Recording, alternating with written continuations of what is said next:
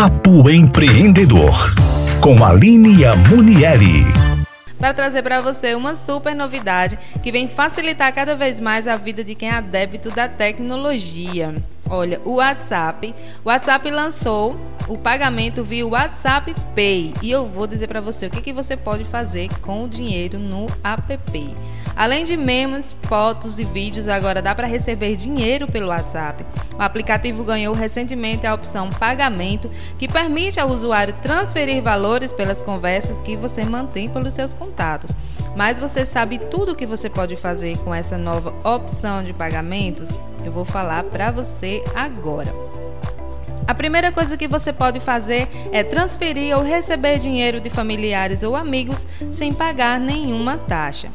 A segunda coisa é transferir ou receber dinheiro em negócios realizados entre pessoas físicas. É possível receber ou efetuar o pagamento de algum serviço prestado ou contratado, mas não pode haver CNPJ envolvido na transferência.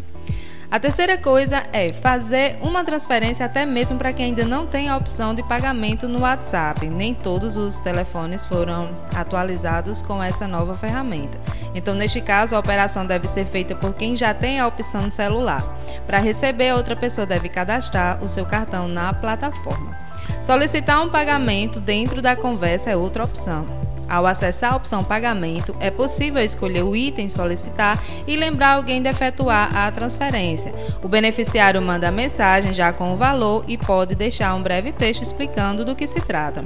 A quinta coisa é mandar dinheiro apenas com o número de telefone da pessoa. A transferência é feita de maneira muito parecida com o envio de fotos e arquivos, apenas entrando na conversa com a pessoa, acessando a opção pagamento. Você insere o valor, por fim, a senha. Aqui é recomendado que você coloque a sua biometria, né, quando o seu telefone tem essa tecnologia, mas por questão de segurança.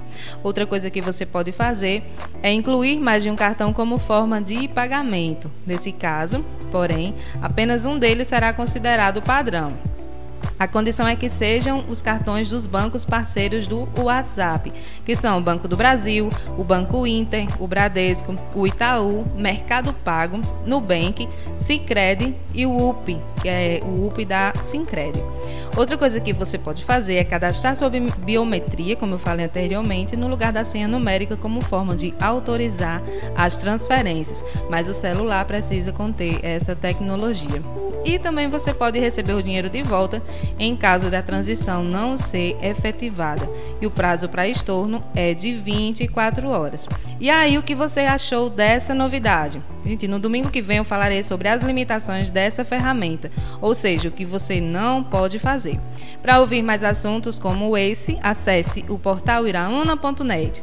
Lá você encontra todos os podcasts do Estúdio Mais.